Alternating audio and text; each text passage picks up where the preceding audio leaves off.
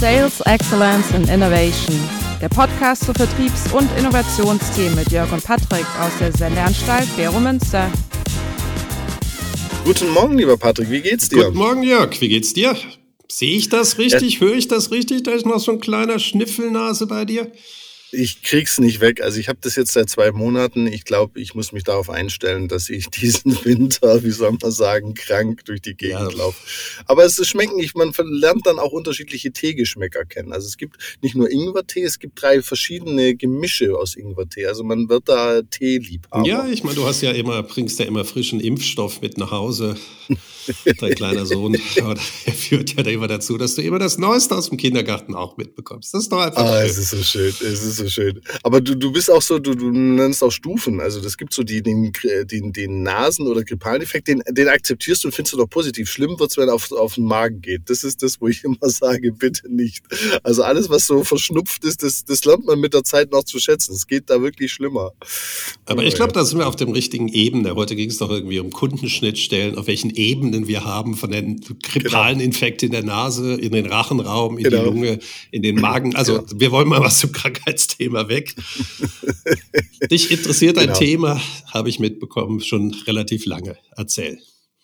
Ja, und zwar ist auch ein Begriff, muss ich ganz ehrlich sagen, der bei mir in meinen Arbeiten so ein bisschen auch hinten runtergefallen ist, ähm, der jetzt aber gerade auch in der Diskussion mit dir zum Thema Geschäftsmodelle und dadurch, dass auch so gefühlt so aus meiner Welt ich so ein bisschen weniger mit wieder Branchen zu tun habe, wo sich sehr viel ändert, ähm, trotzdem kam das jetzt so wieder die letzten Wochen und Monate auf, dieser Begriff Kundenschnittstelle. Und Kundenschnittstelle, damit bin ich in Berührung bekommen. Ich habe ja bei Bosch gearbeitet und da habe ich so diesen Wechsel im, äh, mitbekommen von den CEOs, der da davor war, der auch mich, sag mal, nicht direkt eingestellt hat, aber der äh, das Ganze initiiert hat, war so Richtung Kundenorientierung, Marke, äh, Marktbearbeitung, das war dem sehr wichtig und hat er sehr viel für getan und auch diese, diese Abteilung damit äh, initiiert.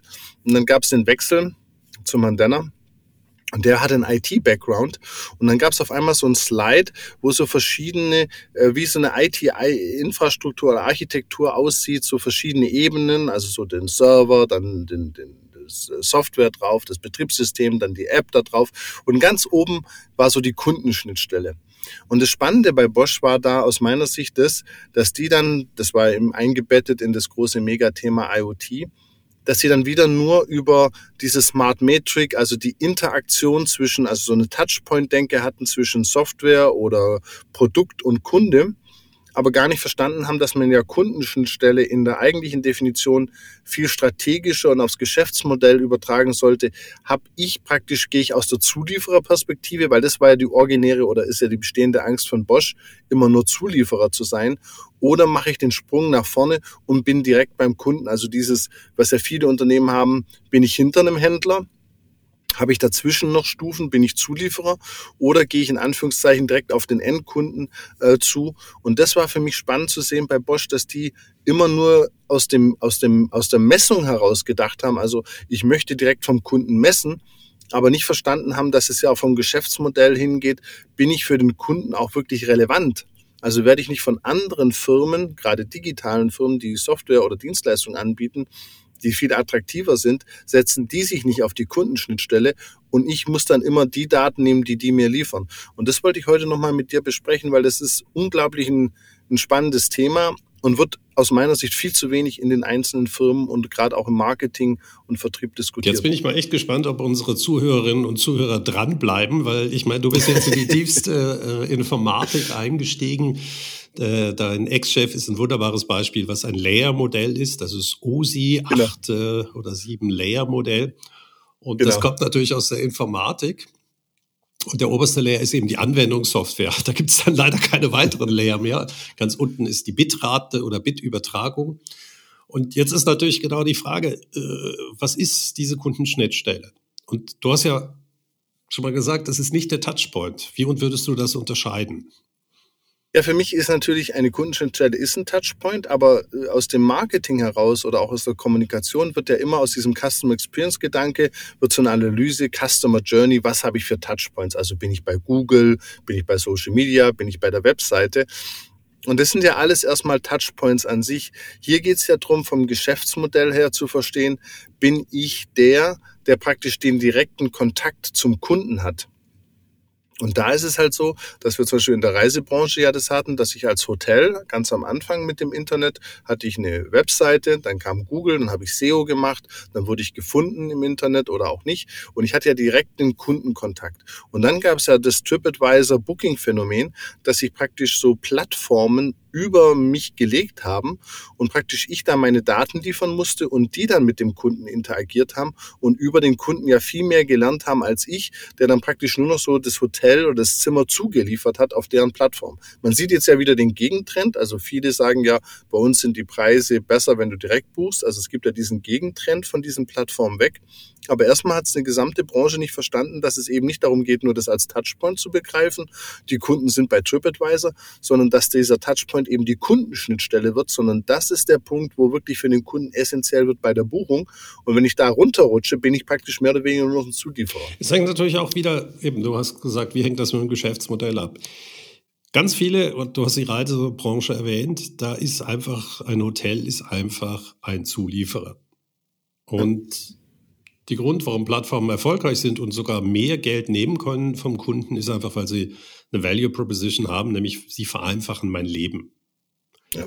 Und nur weil ich direkt mit dem Kunden als Hotel ja eine Beziehung aufbauen könnte, heißt das ja nicht, dass ich gefunden werde in dieser riesen Datenmenge. Das heißt, mhm. die Verfügbarkeit oder es ist ja nicht das Hotelzimmer der, der Bottleneck, sondern ich bin in einer Region, die ich nicht kenne und brauche eine Übernachtung. Und da möchte ich mhm. Optionen angezeigt bekommen. Das einzelne Hotel ist keine Option.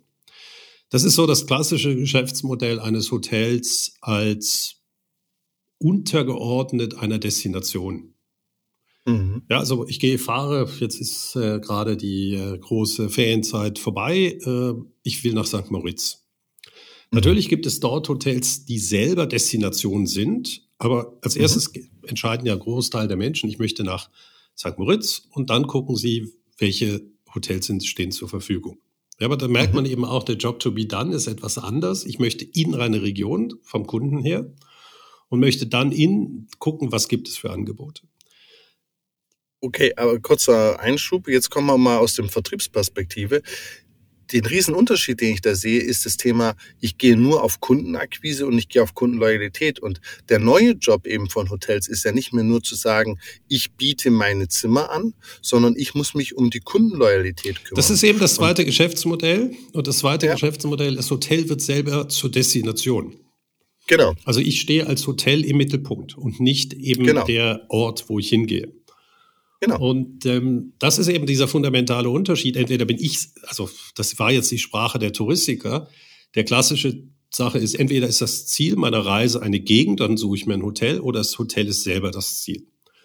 Genau. Und sehr gute Hotels haben das natürlich früher äh, immer gemacht, äh, dass sie das Ziel waren. Und sie sind eigentlich eins mit der Destination gewesen. Man ist im Palace gewesen. Man ist ins Kulm gegangen in St. Moritz. Aber man hat immer gesagt, ja, ich möchte, ich habe die Beziehung mit diesem Hotel.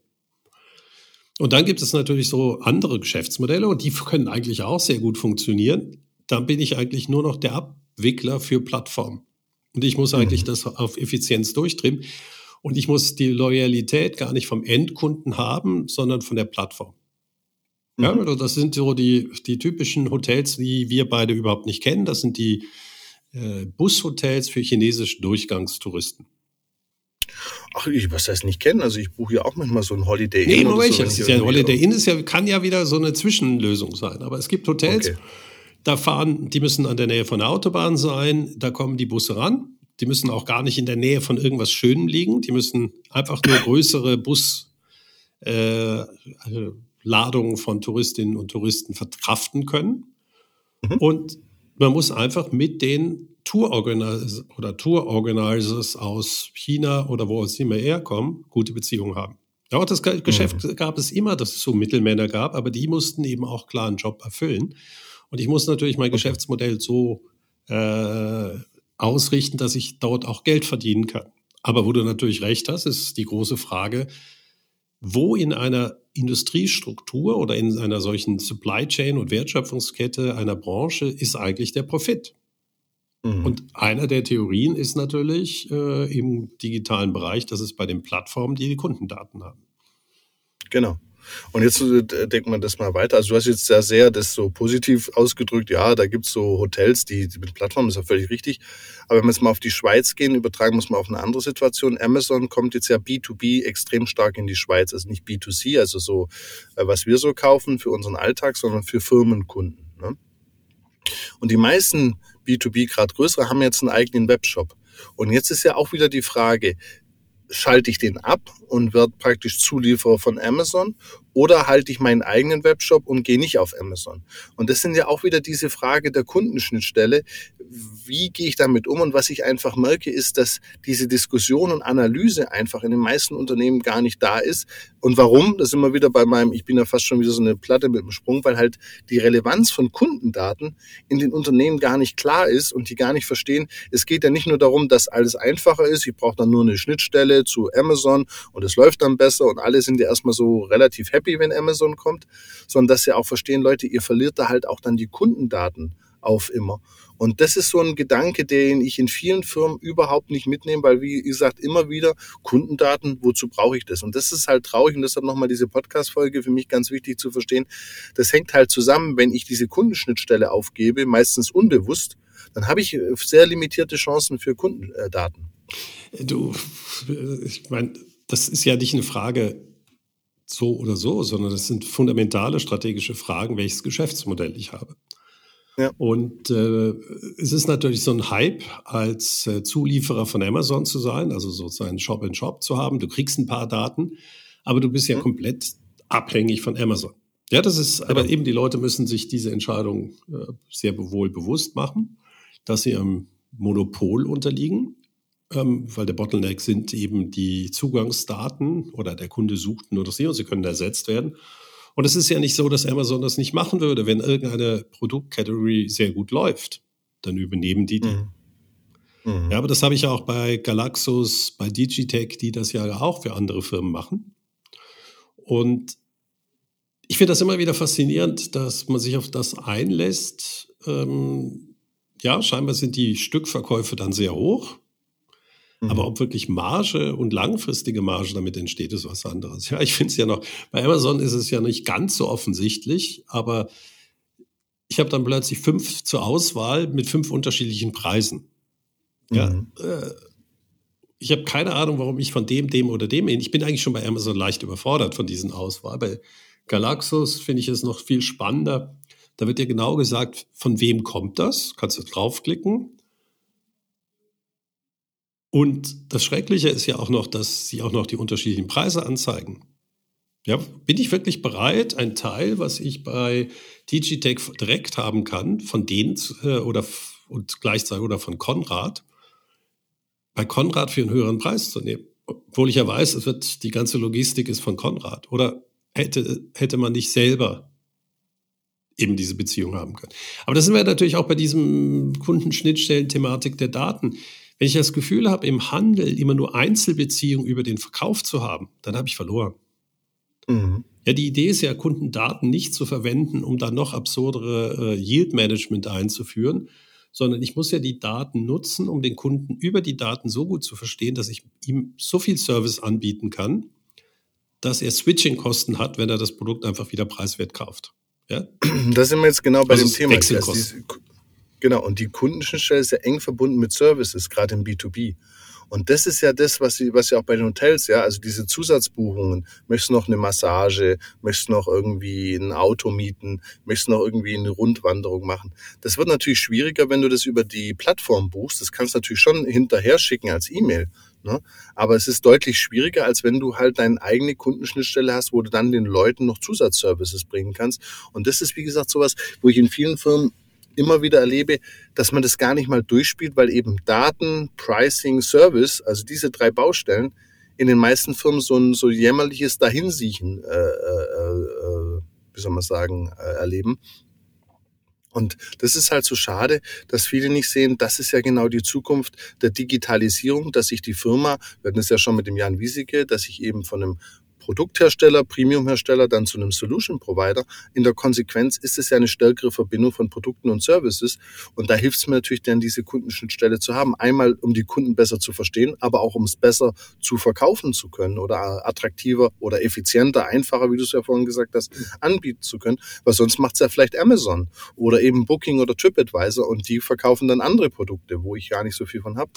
Ich finde das immer wieder herrlich, diese Unterscheidung, dass wir immer noch nicht weiter sind, immer noch Services, Produkte. Aber die ich Leute weiß, denken so. Also eben, du, du, ja. du wiederholst ja eigentlich auch nur, was deine Kunden denken. Die Denkwelt ist so, ich verkaufe Produkte und danach habe ich keine Beziehung.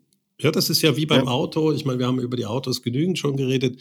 Die wollen, ich werde incentiviert für einen Abverkauf von einem Auto. Ja, das war's. Fertig. Interessiert mich nicht. Aber digitale Produkte können gar nicht mehr so verkauft werden.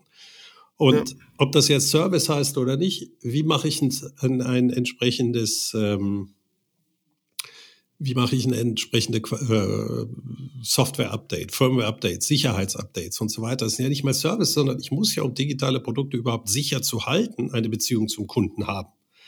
Mhm. Und das ist, klar kann ich da noch ein Upselling machen, wir haben ja genug über die Hiltis gesprochen, wir haben genug über die Schraubenhändler, SF, äh, Unimark SFS. geredet, wir haben über die Bossarts geredet, wir haben über, du weißt, ich habe dieses Jahr das Wort noch nicht erwähnt, Kühlschmiermittel as a Service. Mm. Aber die Denke kommt eben immer noch aus der Produktion. Ja? Das ja. Hotel denkt nicht in Kundenerlebnis, sondern gesäuberte Zimmer, die belegt sind über Nacht. Ja, und äh, das Ganze genau. Denken der, der Volkswirte ist ja genau das, wenn du ein verderbliches Gut hast, dann musst du dich auch so verhalten, nämlich mit variablen Preisen. Das ist kurzfristig absolut in Ordnung. Wir haben ja jetzt wieder erlebt, wie so, eine Saison aussieht, ähm, wo die Tages- oder die Skipässe äh, variabel im Pricing gestaltet werden. Mhm. Und das hört sich am Anfang super an. Ja, man steigert seine äh, Umsätze pro Kundentag, die der auf Skiern verbringt, aber man zerhaut eben etwas anderes, das ist Kundenloyalität. Genau. Ja, und was die und Kollegen äh, in den Skigebieten noch viel zu wenig begriffen haben, ist, sie haben immer das Gefühl, sie wären alleine. Ja, jetzt stell dir mal vor, also einfach für die, die es nicht mitbekommen haben, wir haben größere Skigebiete, die haben früher Tageskarten gehabt, dann hatten sie vielleicht noch gewisse Saisonpreise, also sprich über Weihnachten, Silvester, russisches äh, äh, Weihnachten waren die Preise besonders hoch, dann gab es Nebensaisons, Hauptsaison und so weiter. Und heute ist es ein variables Pricing, abhängig, in wie viele Tage du im Voraus kaufst, ähm, wie viele Karten schon verkauft sind. Das geht dann immer auf, wenn du ein, ein Monopol hast. Ja. ja. das heißt, die können nicht ausweichen und du kannst die Leute höchstens motivieren, an einem schlechteren Tag vielleicht mal äh, Skifahren zu wollen. Das Problem ist, das lädt natürlich Plattformen wieder ein. Mhm. Weil ich könnte eine Plattform machen nur aus Daten, die wiederum diese Preismechanismen ausliest und dann zum Beispiel Kunden in Zürich sagt, und übrigens, das Hochibrig ist diesmal besonders preiswert. Ja. ja, das heißt, damit habe ich dann plötzlich die Kundenbeziehung nicht mehr bei denen, die die Assets, also die Anlagen haben, sondern bei denen, der weiß, was die Leute eigentlich anfangen wollen. Und das habe ich interessanterweise, ist da passiert das in ganz, ganz vielen Bereichen, ohne dass das unbedingt gewollt ist.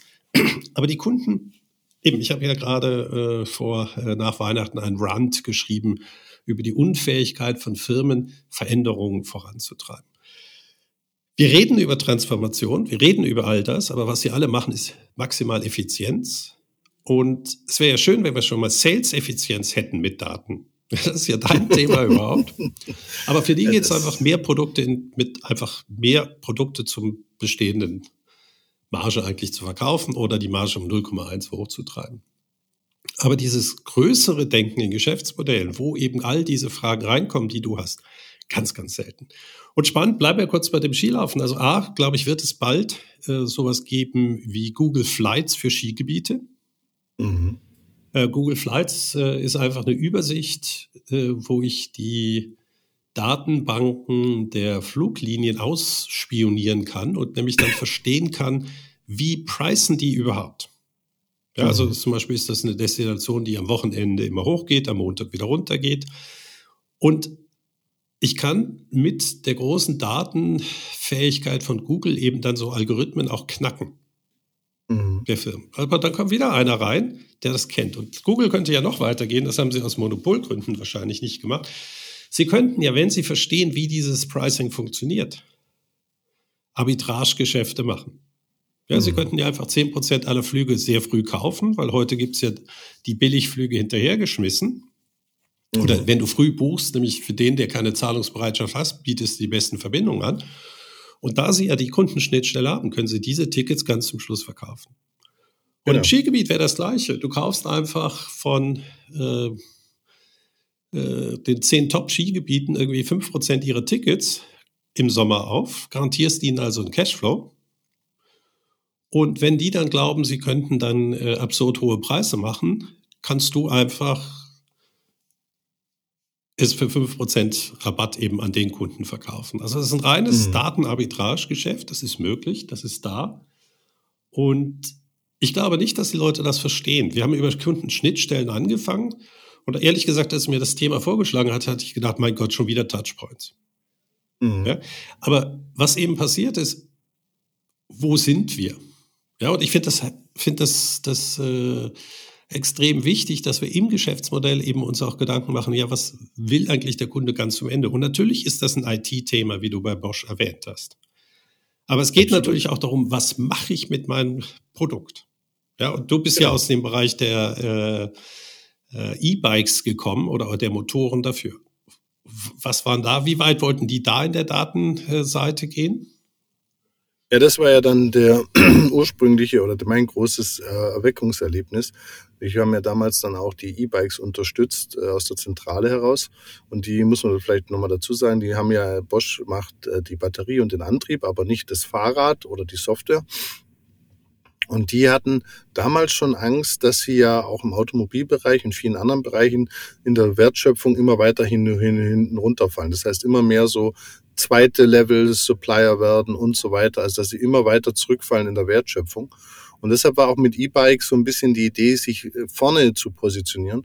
Und das Verrückte ist, die machen jetzt zwei Milliarden der Geschäftsbereich nach zehn Jahren, also extrem erfolgreich in eigenen Geschäftsbereich mit den E-Bikes.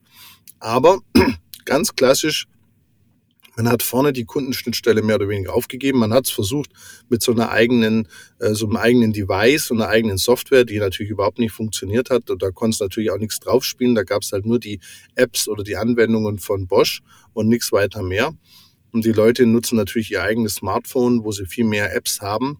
Und die Idee wäre ja auch bei Bosch gewesen, du könntest ja dann auch auf so ein Portal zum Beispiel auch die Waschmaschine drauf spielen oder den Ofen. Also du könntest ja viele andere Produkte, den Staubsauger, also, da auch mit Aus Kundengesichtspunkt würde ich jetzt sagen, äh, was hat meine Waschmaschine bitte mit meiner mit meinem äh, E-Bike zu tun, aber natürlich dreckig komme ich irgendwann nach Hause. Aber da merkt man, das ist die Logik nee, einer Bosch, ist, aber nicht der Logik eines nee, Kunden. Nee, nee, nee, nee, nee, das ist nicht, das ist schon eine Logik des Kunden. Das Problem ist, für ein E-Bike machst du so ein Portal auf, du meldest dich an, du loggst dich ein und sowas. Für eine Waschmaschine machen das einfach zu wenige. Und du nimmst einfach durch das E-Bike die Hürde der Anmeldung. Und wenn du da mal drin bist und das Ding dir dann irgendwelche Sachen zeigt, hey, koch doch mal das und jenes. Nochmal, du hast einfach eine viel höhere Chance, an die Leute ranzukommen, weil die anderen Produkte, Staubsauger und sowas, der bieten die dir das ja auch an, dich im Online zu registrieren.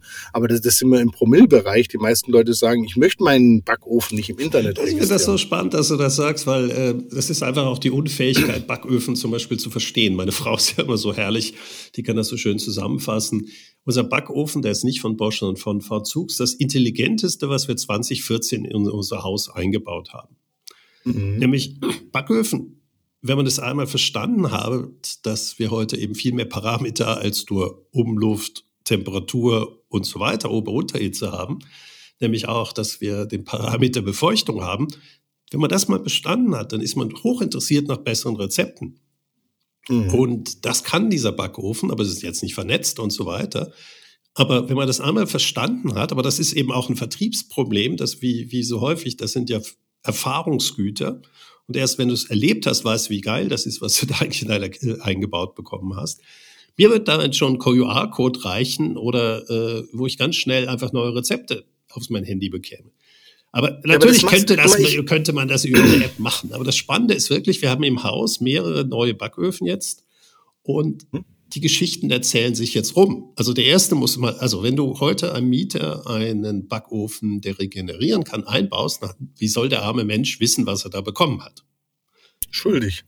Aber guck dir meine Weihnachtsplätzchen an, die habe ich mit ganz klassisch, dem Klassisch-Programm 180 oben Unterluft und dann habe ich rausgefunden, nachdem ich das ganze Ding fertig gebacken hatte, wir haben extra Nein, das nicht. Die waren schon lecker. Das kriege ich ja schon hin. Ich mache das ja seit Jahren.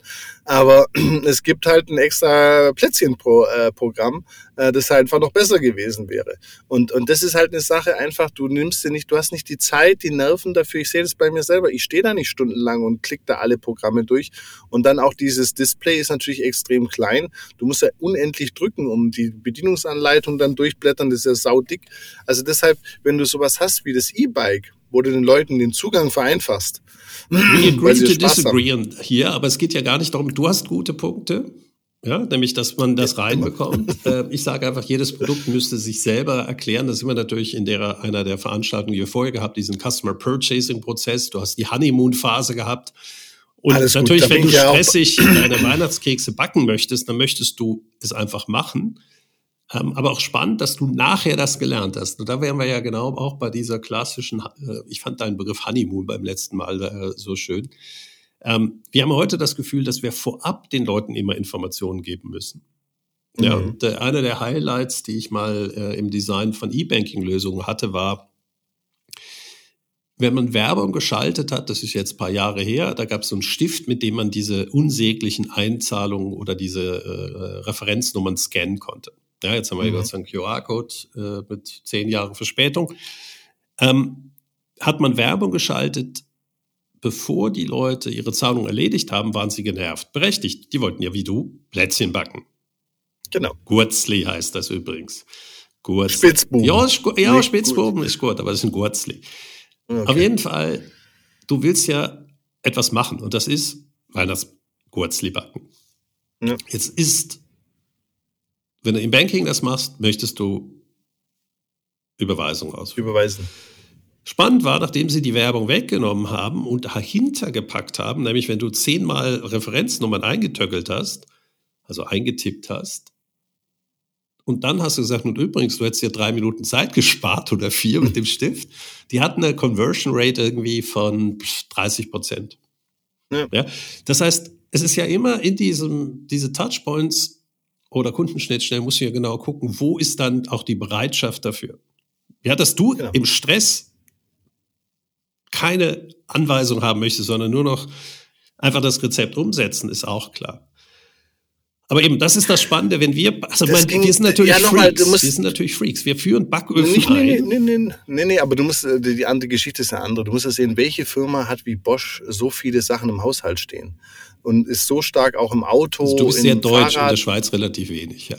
Ja, gut, alles sei es drum. Aber in, insgesamt ist es ja eine der wenigen Firmen, die ja überall ist. Es gibt ja noch so Samsung und Apple und ein paar andere, aber so viele sind es dann gar nicht. Also ja. V-Zug macht halt äh, Backöfen und, und, und Herde und so Sachen und äh, Kühlschränke, aber die machen sicher kein Auto und kein Fahrrad. Also, und das wäre ja die Riesenchance von Bosch gewesen, eben die Kundenschnittstelle zu besetzen und zu sagen, guck mal, wir fangen mal an, direkt mit dem Kunden zu interagieren. Und das ist uns wichtig und da kämpfen wir als Firma voll für. Es geht ja auch darum, dass du als Firma darum kämpfst mit anderen Wettbewerbern, die ja von ganz anderen Hintergrund haben, dass du das nicht einfach aufgibst. Und das fand ich halt so schade bei Bosch. Wir haben das damals, das hätte ungefähr so 10 Millionen gekostet, das Projekt.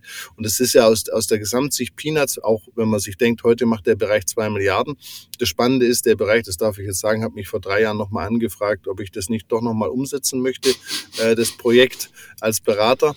Ich habe die fast die gleichen Folien gehabt wie damals.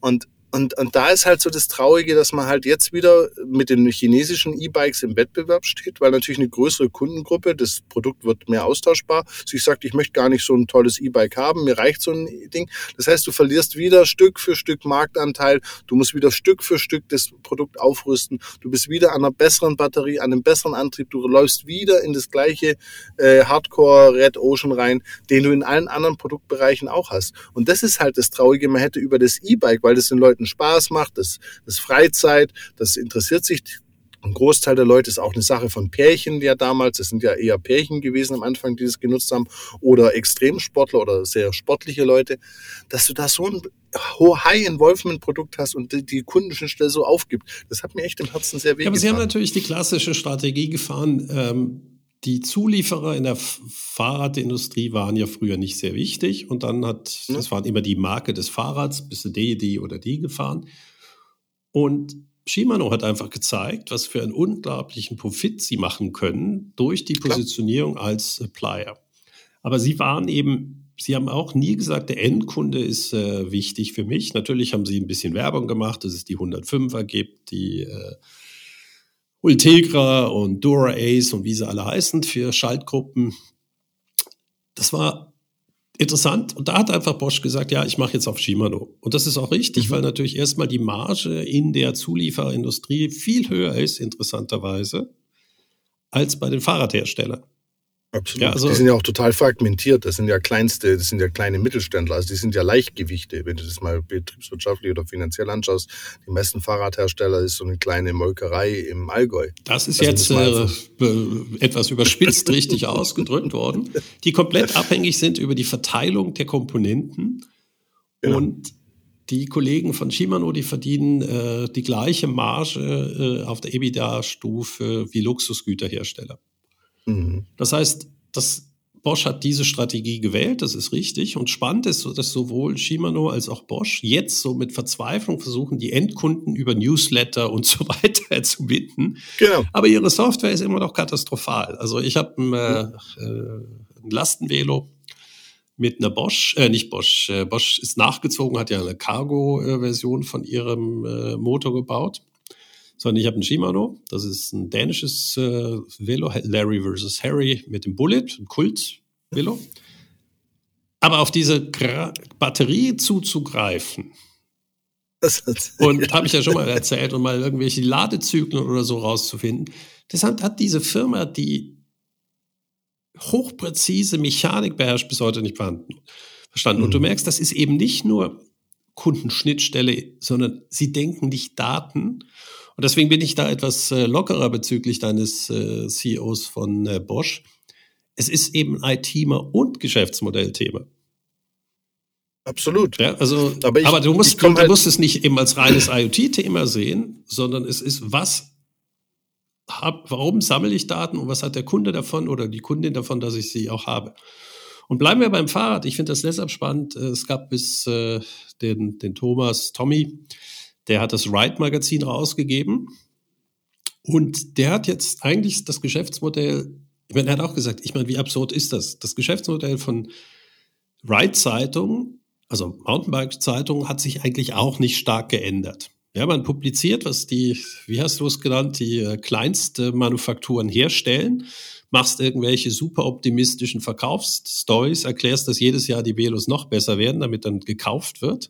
Alles basiert auf diesem Zyklus der, der Velomessen. Aber es hat sich nicht geändert. Und der Tommy hat immer gesagt, Giga heißt er, ja, aber wir wollen doch damit die geilsten Touren machen.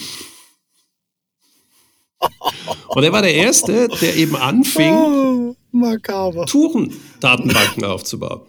Ja, also er war ja auch derjenige, der dann eben zu Davos Tourismus hin äh, marschierte oder Graubünden Tourismus hin marschierte und sagte, also Kollegen, hört endlich auf mit diesem Denken da, äh, in Destinationen. Also ich bin St. Moritz und liebe Biker, ihr dürft nur im Gemeindegebiet von St. Moritz fahren, sondern ja. was kann ich in der Destination Engadin für Touren machen, die ich innerhalb von einem Tag erledigen kann und wieder mit dem ÖV hin oder zurück kann.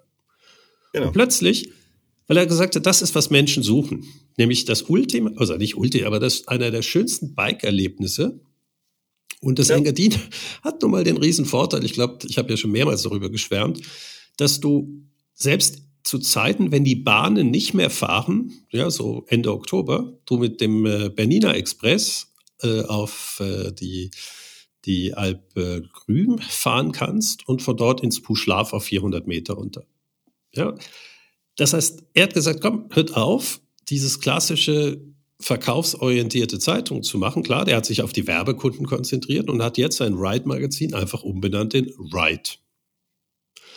Und seine Wette ist jetzt, er möchte das Portal werden für die besten, absurdesten Touren, die irgendwie möglich sind. Und ich meine, er macht hm. Sachen, also äh, zum Beispiel ist aufs Barhorn mal gegangen, also irgendwann, der, der, der interessiert doch Man muss sagen, Tommy ist ein Freak. Den interessiert überhaupt nicht, wofür er Geld nur bekommt. Er, hat, er braucht Geld, das ist immer so. Aber er würde nie eine Story machen über einen Bikepark, wo alle gezwungen werden, da in diesem Bögelchen runterzufahren, sondern er sagt, ja, was kann ich eigentlich mit dem Bike alles machen? Und ja, er hat das Barhorn jetzt äh, etwas in die Diskussion eingeführt. Das ist der höchste wanderbare Berg in der Schweiz mit 3600 irgendwas. Und da kann man auch mit dem Mountainbike runterfahren. Natürlich führt das erstmal zu absoluten Kopfschütteln bei allen, die das hier gemacht haben, weil du trägst drei Stunden hoch oder noch mehr. Aber es geht einfach darum, was kann ich mit dem Bike alles erreichen? Und er versucht jetzt mit seinem Null-Einsatz, also Null äh, Geldmitteln, eigentlich das, was Bosch mit seinen Motoren ermöglicht hat, in Erlebnisse umzusetzen. Ja, und jeder, der das, äh, ich kann das sehr empfehlen, abonniert das, selbst wenn ihr es nicht verfahren könnt. Ich werde auch nie das Barhorn machen. Ähm, es ist einfach zeigt, ja, was man mit gut aufbereiteten Daten äh, für unglaubliche Kundenerlebnisse machen kann. Genau. Und jetzt kombiniert das hat man ja bei Bosch, es ist die Strecke an sich und noch das Wetter ne, gerade auch in den Bergen. Wenn du noch einen guten Wetterforecast hast, äh, wie wird's? Ja, was brauche ich für Kleidung da oben? Windet's, windet's nicht? Gerade jetzt auch über die Feiertage im Januar beim Skifahren ist ja nicht nur das Thema Temperatur, sondern oftmals auch eisiger Wind. Ne? Brauche ich so einen Mundschutz da vorne dran? Dann hast du ja einen maximalen Mehrwert und das schätzen ja die Leute. Und dann hast du ja auch loyal und dann sagen die, ich gehe da immer hin und plane das. Und das verstehe ich halt nicht, weil es wäre ja aus Datentechnik relativ einfach, Wetter mit Strecke zu verbinden. Aber, aber, aber du, also, du sprichst mir natürlich aus dem Herzen. Ich habe, mein Gott, wann das war, das 2009 oder 2008 habe ich versucht, mit einem großen Werber äh, zu sagen, Kollegen, hört doch einfach auf mit diesen äh, Deutschland sucht den Superstar Werbung für Otto Gruppe. Ja. ja, als ob Otto je mit Superstars, also Otto war mal so ein, so ein Kataloghändler, den gibt es dann immer noch, kommt aus Hamburg. Und die Frage war, die haben irgendwie für 10 Millionen so eine Fernsehserie Deutschland sucht den Superstar, äh, nicht Superstar, Supermodel äh, gemacht. Also so nach dem Motto, hey, jetzt sind wir cool und jetzt kauft er bei uns.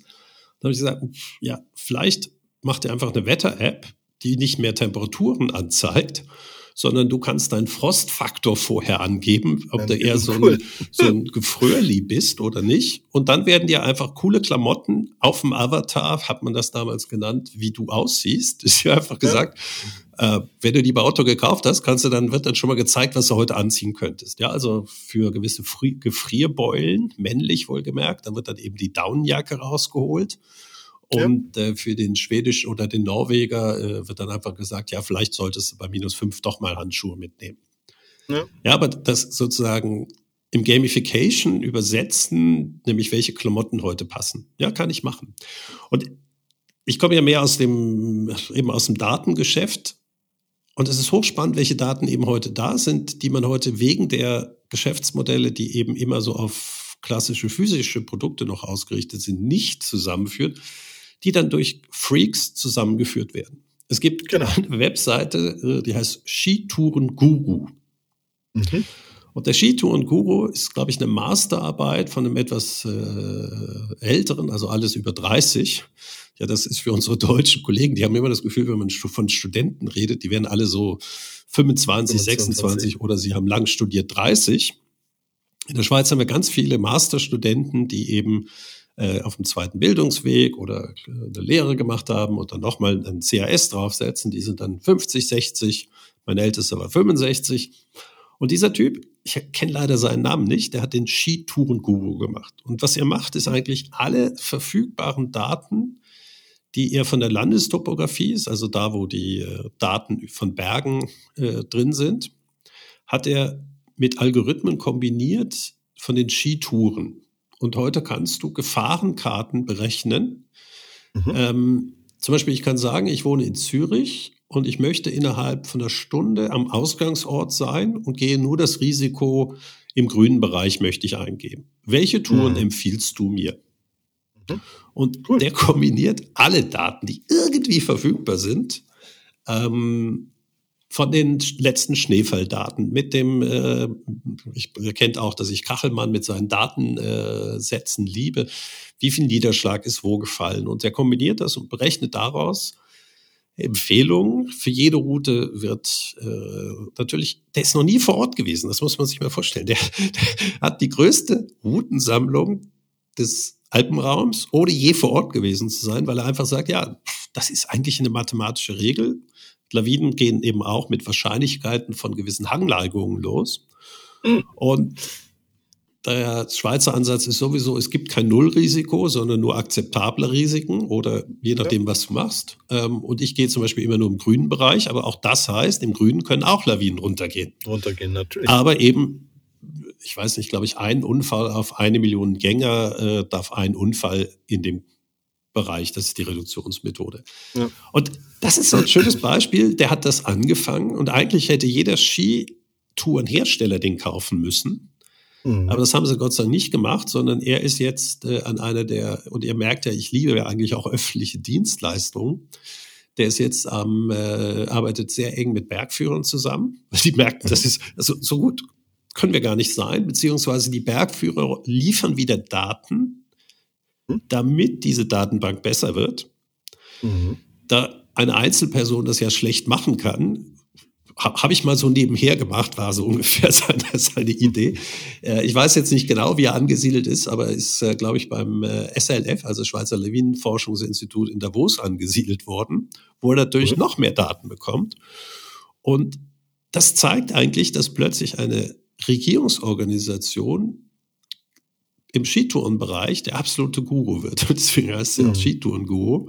Und ich meine, das ist wirklich herrlich. Wir hatten ja jetzt äh, Anfang Dezember mal sehr tief, tiefen, oder der Schnee ist sehr tief äh, gefallen. Das heißt, vom Zürichsee aus konnten wir losgehen. Wir haben da reingetöckelt und wir sind Touren gelaufen, vom, direkt vom Zürichsee aus. Ja, das, das kann keine, das kann keine Tourismusdestination machen, weil von Pfeffikon direkt am Zürichsee das passiert einmal im Jahr, alle x Jahre, dass man das genau. kann. Aber das ist genau zeigt eben, was Daten können, ähm, wenn man sich eben löst. Aber das sind heute eben Geschäfte, die das alles auch noch selbstständig machen. Also ich meine, er hat das als Masterarbeit ja, das ja gemacht. Ja, da brauchst du keine 10 Millionen interessanterweise für. Ich weiß nicht, was der Tommy mit 10 Millionen anstellen würde. Der hat das aus den Anzeigenverkäufen seiner Zeitung finanziert, weil er ein Freak ist. Aber das ist ja genau der Punkt, was ich meine, dass die Firmen halt sich da zu wenig äh, Gedanken zu machen. Denk doch auch mal jetzt an die Hotels. Du buchst ein Hotel, da wird auch ein paar wieder gebucht über die letzten Tage.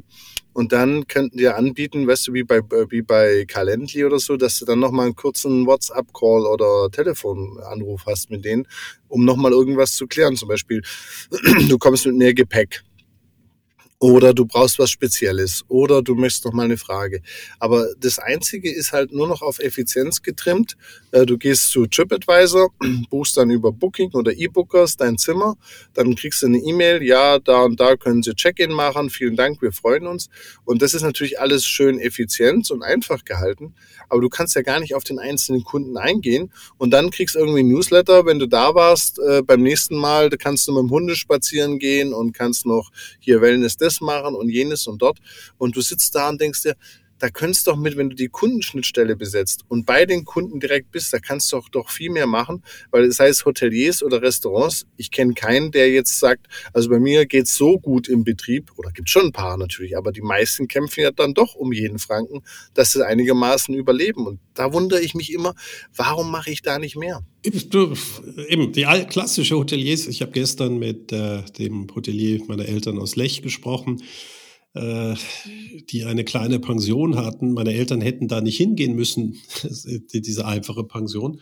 Aber du hast dort einen Service bekommen, der war einfach gegen unendlich. Nämlich man kam ja. hin und sie kannten einen ja aus den Jahren vorher. Die Skischule war genau reserviert für denjenigen Level, wo meine Eltern fuhren. Ähm, klar, vorher kam auch schon die Durchgabe, das Wetter ist so und der Pass ist so und so offen. Das war diese persönliche Ebene, die funktioniert. Und ich meine, ähm, 20 Jahre oder wahrscheinlich nachdem meine Eltern das letzte Mal da waren, das ist eine Freundschaft fast. Mhm. Dann hatten wir ja mal das äh, eine Hotel, der Skranzbach. Das fragt, wenn du ankommst, eben nicht Check-in, sondern die vermitteln dir in einem Gespräch, dass du Gast bist. Und sie versuchen rauszufinden, was machst du? Was, was mhm. ist deine Passion? Mhm und können dann extrem passgenau dir das machen, aber gleichzeitig machen sie ein Check-in. Ja, sie mhm. nehmen das, sie, das ist eigentlich ein Gespräch. Also Know Your Customer ist dort nicht ein Formular ausfüllen, sondern die Kür. Das gleiche hast du auch in Top-Hotels wie im europäischen äh, Hof in Heidelberg. Ja, da wirst du auch, da, es geht nicht um die Übernachtung, sondern warum, was willst du, bist du heute hier? Warum was, bist was du hier? Was du? willst du erleben? Genau. Und dadurch kannst du natürlich, das ist die klassische Hoteliersausbildung, aber natürlich durch all diese äh, auf Effizienz getriebenen hat man auch das Gefühl, man müsste dem kopieren oder das kopieren. Aber das ist ja mhm. gar nicht der Fall. Ja, also nee. es ist immer eine Frage des Geschäftsmodells. Bin ich eben nur, eine, nur ein Bett, dann brauche ich nichts über den Kunden wissen. Ja, das kennen wir. Mhm. Formel A ist eine Abwicklungsmaschine. Die fragen ja. ja noch nicht mal, ob du ein, zwei oder drei Gäste bist, weil sie gemerkt haben, das ist effizienter, gar nicht erst nachzufragen und das zu kontrollieren. Aber du musst doch wissen, in welchem Geschäft bist du. Genau. Und jetzt denkst du noch mal größer von vielen. Also ich habe das ja auch gelebt bei den größeren Konzernen, wo wir beraten haben da wird ja dann immer so, jetzt kommen ja die Services, die dazu gebucht werden. Also du hast ein Grundprodukt und dann werden jetzt Services. Und das Erste, was alle wollen, gibt es nicht irgendeinen Anbieter auf dem Markt, der diese Services anbietet. Also gar nicht das aus dem Geschäftsmodell selber anzubieten, sondern irgendwie Third Party. Und da fängt es natürlich dann auch wieder an. Da hast du nicht das Thema Booking und TripAdvisor mit so einer Plattform, sondern du hast dann Serviceanbieter, die dann einfach mehr wieder von deinen Kunden verstehen als du, weil du nur das Produkt lieferst. Und da denke ich mir auch immer, ja klar, jetzt erstmal aus dem ersten betriebswirtschaftlichen Blick und Kompetenzenblick macht es vielleicht Sinn, da einen Partner reinzuholen. Aber auch da wieder, du verlierst komplett die Kundenschnittstelle, weil du weißt nicht, wie der Service genutzt wird, welche Kunden nutzen den, wie beschweren die sich und so. Du kriegst ein bisschen Daten von deinem äh, äh Partner dazu geschanzt, aber du bist da einfach auch wieder nur dazu Lieferer. Und da denke ich mir immer, ich habe da kein Problem mit, dass Firmen das machen, das kann man ja bewusst entscheiden. Was mir halt fehlt in dem Bereich ist so dieser systematische, klare Analyse, hey, sind wir uns wirklich sicher in fünf bis zehn Jahren, wenn alles mehr in so eine Servicewelt geht, in alle das Geschäftsmodell, unser Geschäftsmodell immer mehr wie dieses Hotel, dass wir den Kunden besser verstehen müssen, dass wir auf die einzelnen Segmente oder Zielgruppen genauer eingehen müssen. Wenn wir dann nur noch das Produkt hinterher liefern, sind wir dann wirklich in der besten Ausgangslage, auch von unseren Mitarbeitern, von unseren Fähigkeiten, von unserem System, von unserer Analytik her, da mitzuhalten. Und da kommt man doch relativ schnell auf den Punkt und sagt, nö, kommt man nicht, weil wenn man das, wenn man da nicht mitspielt, ist man halt auch nicht dabei. Ich meine, du sagst natürlich genau das Richtige. If you behave like a commodity, you are a commodity. Genau. Also falls du dich wie, wie einfach so ein austauschbares Produkt verhältst, dann bist du auch eins. Aber das ist so tief verankert, dieses äh, Denken, äh, ich äh, muss das bestehende Geschäftsmodell effizienter machen einer meiner Lowlights im letzten Jahr, da habe ich auch über den LinkedIn geschrieben, war ein, ähm, eine Institution, die sich nannte Transformation. Hm. Und ich dachte, cool, gucken wir mal, können wir vielleicht was mit denen machen, weil äh, die sind, haben sich recht gut etabliert. Und wir haben eine Stunde telefoniert und man merkte einfach bei ein, zwei Personen, ja, aber du überforderst doch deine Kunden. Ich so, ja, aber ihr habt doch den Namen Transformation. ja, aber du kannst doch nicht, also wir, wir machen das, was der Kunde jetzt kann.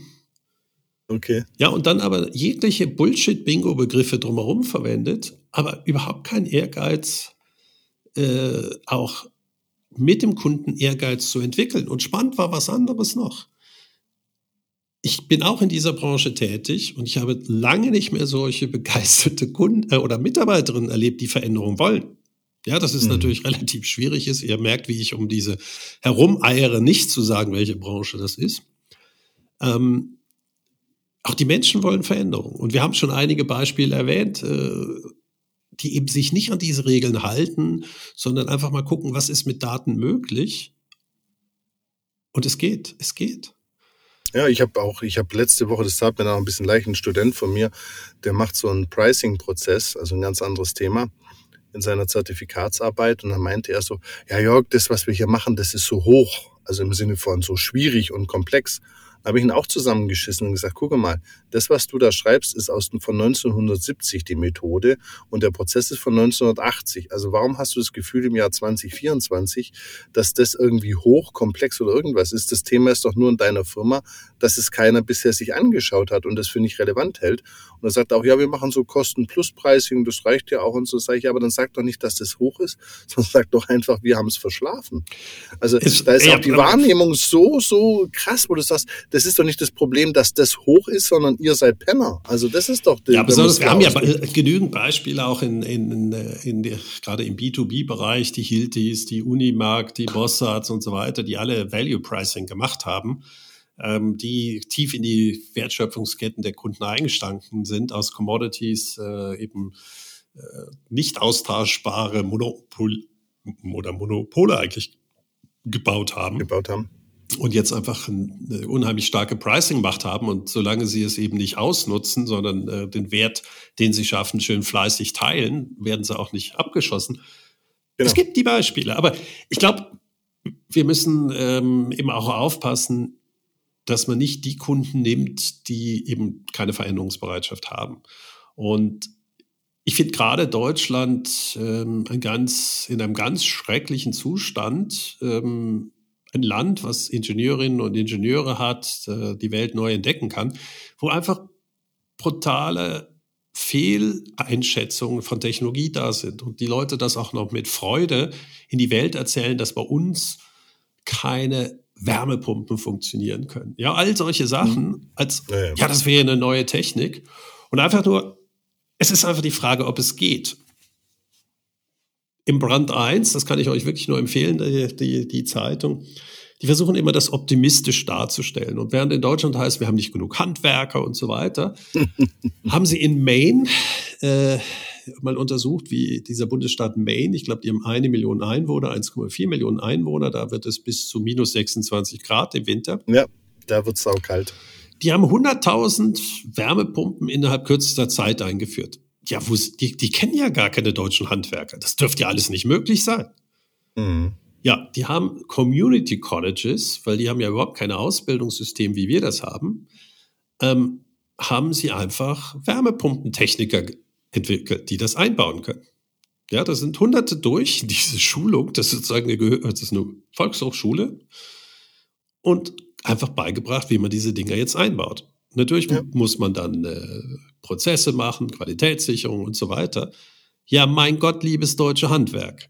Auch ihr ja. könnt euch ändern und euch mal überlegen, ist wirklich meine Fähigkeit, irgendwelche Rohre zu pressen oder Systeme mit Angelernten schneller zu in installieren und eure hoch ausgebildeten Handwerkerinnen und Handwerker eben die Projektleiter werden, dass sie anderen in sehr guter Qualität arbeiten. Ja, der, der Fachkräftemangel wird nicht sinken, indem wir einfach die gleiche handwerklichen Tätigkeiten von mehr Leuten machen werden. Das ist ja völlig Ja, und deswegen ist, du merkst, wir sind jetzt am Anfang über die Kundenschnittstelle gekommen und jetzt kann ich, bin ich, sind wir bei dem Thema, könnten wir uns hm. bitte bewegen Richtung Geschäftsmodellinnovation? Ja, das wäre mein Wunsch, dass wir in 2024, wo wir jetzt schon ein paar Tage drin sind, vielleicht eben sehen, dass durch das, was du angesprochen hast, nämlich dass plötzlich Daten verfügbar sind, auch wirklich andere Geschäftsmodelle bauen können.